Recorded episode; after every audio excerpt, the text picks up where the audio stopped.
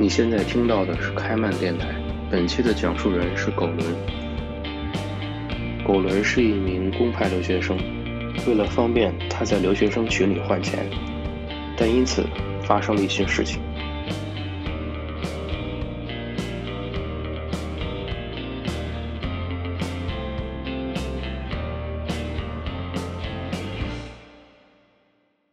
今天给大家分享一个在韩国间接牵扯到诈骗案的一个故事。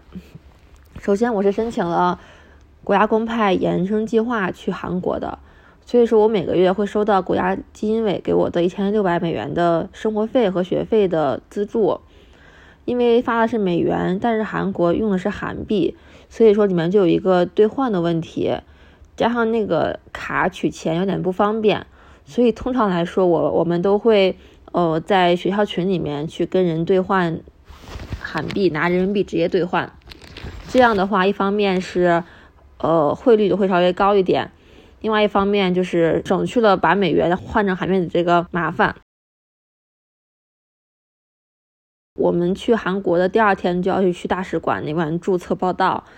那边的老师会把我们所有公派研究生拉一个群，通知一些公派的事项之类的东西。这个群应该是一个比较靠谱的一个群，因为相当于刘继伟已经把人筛了一遍了，受到这个资助的，一般都是没什么问题的人。呃，在这个群里面有很多人换换钱，因为在韩国租房子需要交保证金，这个保证金就可能是五百万、一千万韩币，人民币的话就是三万六万这样子。呃，然后很多人就是在。回国前会把这个保证金提出来，所以他们就需要把这个韩币换成人民币。这个这个群里面换钱是很经常的一个事情。呃，刚好同一年有个女生，她也是从北京去韩国的，她是北师大的一个博士生。我们在北京见过一面，来韩国之后，因为在不同市，所以说没有见过面，但是一直有加微信。有一天她在群里面就发消息说，嗯，她有个朋友因为。要临时回国，所以想把房子的保证金换成人民币，所以想换钱。然后这个时候刚好我需要韩币付房租和生活费，我就加我就问他，我说你你学弟想换多少钱？我想换换换点韩币这样子。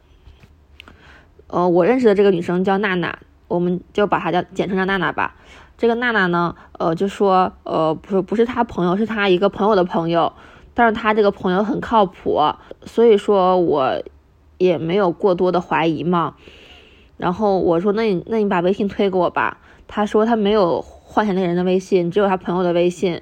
他会把我的会把我的微信给到他朋友，让他朋友给换钱那个人。然后我我说也可以。后来呢，那个男生加了我微信，呃，那个男生姓陆，他加微信就跟我说他要回国，要跟我换钱。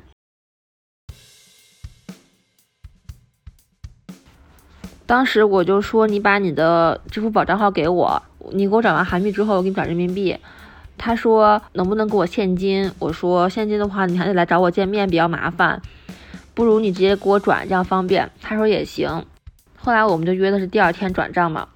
他给我转完韩币之后，他就跟我说你能不能把钱直接转到他爸的卡上？他说因为那个钱是他爸给他的。我我说也行，他就给了我一个他爸的一个银行卡的卡号，然后和姓名。其实这块就是一个疑点，因为当时我没有留意他姓陆，但他给我的那个卡号那个人姓张，但当时我就忘了他姓陆这一点了，就没在乎这点小事儿，想着是在公派群没什么问题，所以就跟他换了五百万韩币，人民币的话就是大概三万左右吧。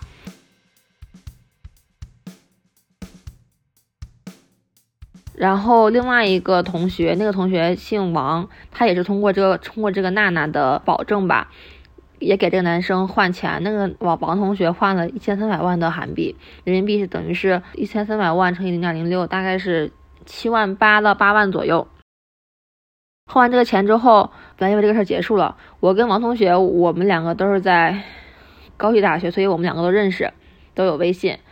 然后我俩还之前还还聊过，说跟他换钱还挺方便的，然后就没有什么过多的疑心，也是因为我们社会经验比较少。后来第二天中午我们就收到短信，说我们的账号被冻结了。然后所以说，呃，我我们就花不了我们卡里任何钱。当时我们就很奇怪，我们就我俩先联系那个娜娜，就说你这个同学到底是怎么情况？是不是涉嫌诈骗，还是什么原因把我们账户冻结了？还是因为单次交易金额过大？这个娜娜说她不是很清楚，她需要问一下她朋友。然后问完之后，问完之后给我们给我们的回复是说，嗯，说这个换钱的陆同学没有什么问题，但是呃，可能是单次账户过大的问题，让我们嗯第二天去银行自己申请一下什么的。但是我跟王同学我们两个都很害怕，所以说嗯。我们就问问那个姓陆的男生，我们就问他说：“你的卡是怎么回事啊？”这样的问题吧。然后姓陆的男生说是他去嗯警察局报警，把我们的卡冻结了，让我们现在去警察局说明一下情况。我跟王就赶紧去警察局说明情况了。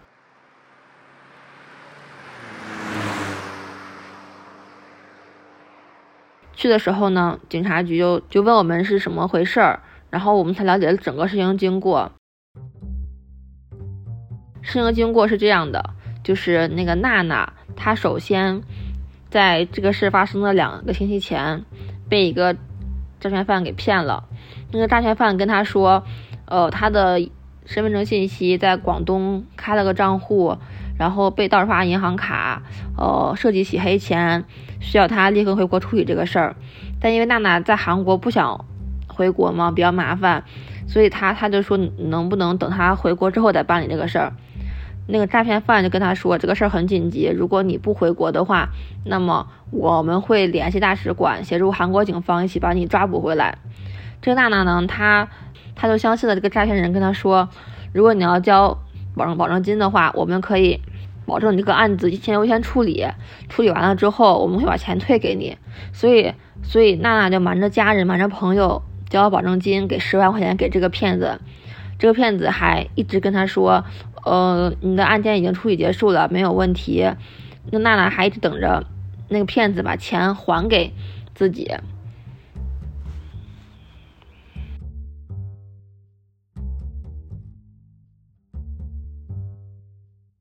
后来呢，这个骗子又骗到了这个陆姓陆的男生身上。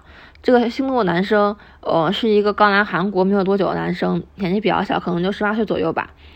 然后那个骗子就就就骗他说，也是一样的信息，说你的账户在在广东被盗用了，所以说你需要回国处理这个事情。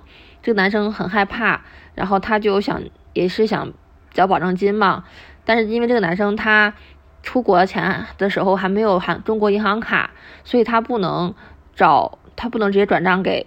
对方骗子账户，然后那个骗子给他出主意，就是说，嗯，我认识一个，呃，韩国的女女博士生，就是这个娜娜，她可以，呃，帮助你把这个找人找人换钱，让他们通过他们的银行转给我。这个姓陆的男生呢，就同意了这个说法。然后那个骗子跟娜娜说，我这边有有一个姓陆的男生跟你一样的情况，他也是身份证信息被盗用了。但是他年纪比较小，所以他没有银行卡。你能不能找人换钱，把他的韩币换成人民币，让那个人转给这个骗子？骗子还跟那个姓陆的男生说：“你不要告诉他们你要干嘛，你就跟他们说是转给你父母就行了。”但是这个娜娜跟这个姓陆男生就同时上钩了嘛，所以说娜娜就以为是单纯的换钱，帮忙换钱，把我们都牵扯进去了。但是姓陆这个男生他事发之后第二天感觉不太对。就从网上查了很多这种类似的案例，发现确实是一个诈骗事件。但当时因为是这个骗子主动提出来帮他换钱的，然后又提出来我们的微信，所以说他当时是以为我们我跟王同学跟骗子是一伙的，所以去警察局的就把我们两个的账户给冻结了。直到我们问娜的时候，他他才说出来这个事情的真相。他说他一直以为这个骗子是一个公安局的领导，是个好人，他才会相信他帮这个男生去换钱的事情。所以说他也才知道自己被骗了十万的这个事实吧。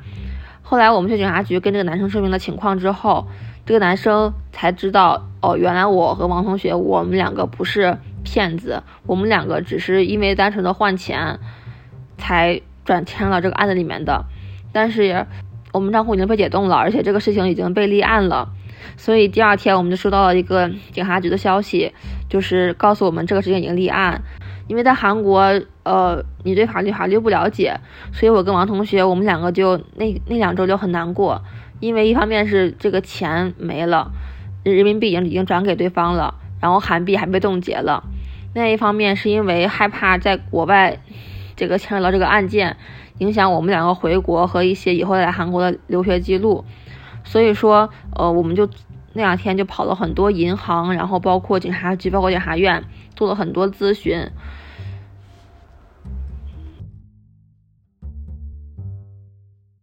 后来我们去我们去大使馆调解嘛，大使馆的老师说，呃，像娜娜那个案件，它是一个单独案件，他自己被骗了十万，他只能是在国内报警，想办法去把这个骗子追回来。然后像陆同学这个案子，我们就是属于第三方，善意第三方，呃，这个钱是不会被银行冻结的。只是需要时间去解决这个事情。如果这个陆同学可以帮我们主动去银行解冻的话，会更快一点。然后这个陆同学就答应帮我们去银行解冻，本来事情还挺顺利的。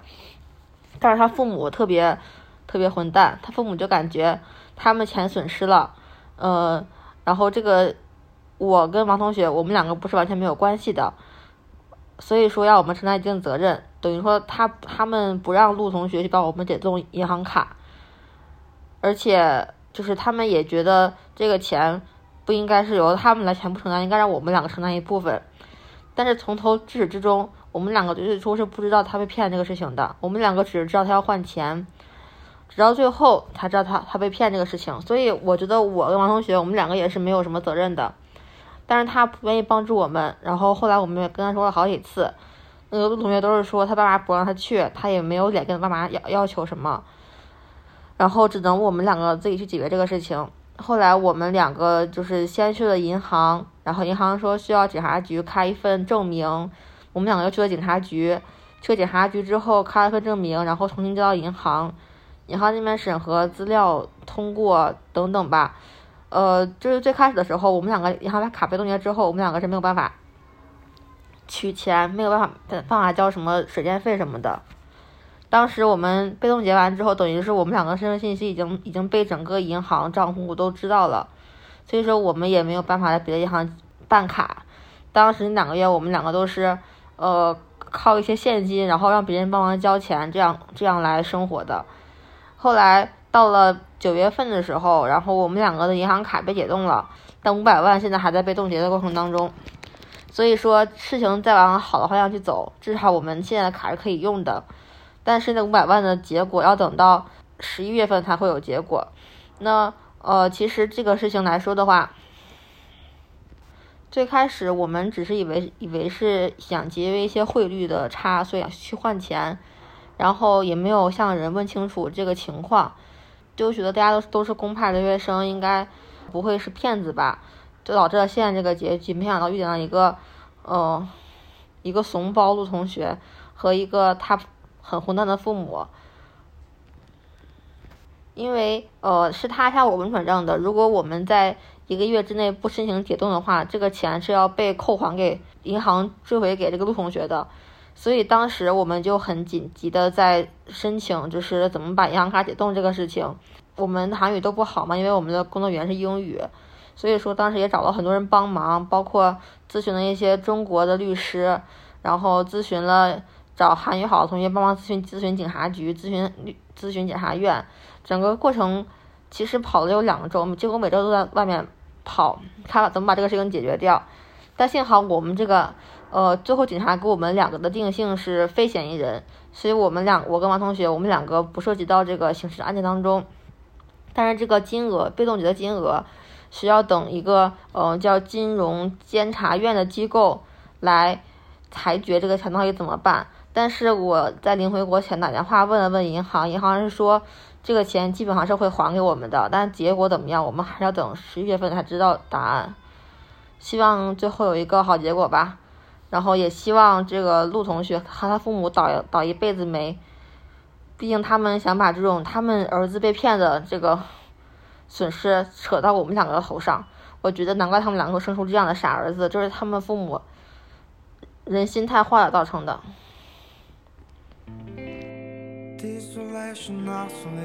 在这期节目剪辑快要结束的时候，狗伦给我发消息说，他的五百万回来了。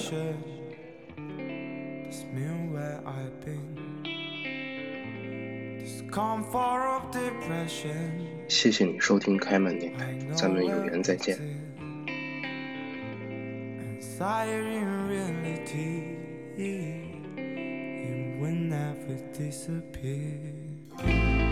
I know I need to be sure about me. And I know I need to stop repeating, wondering.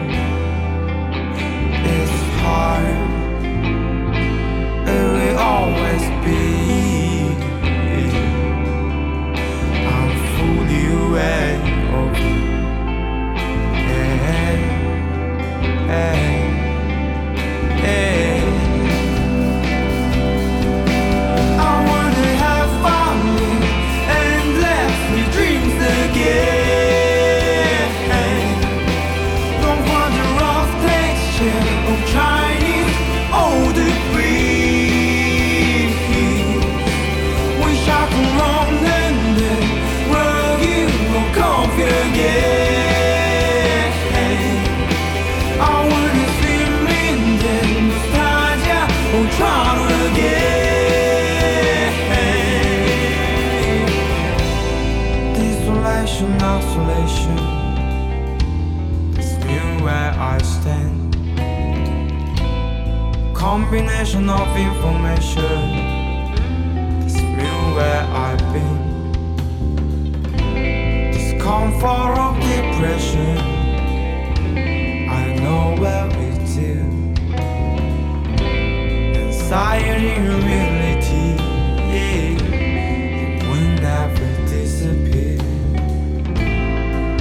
know I need to be sure about me. And I know I need to stop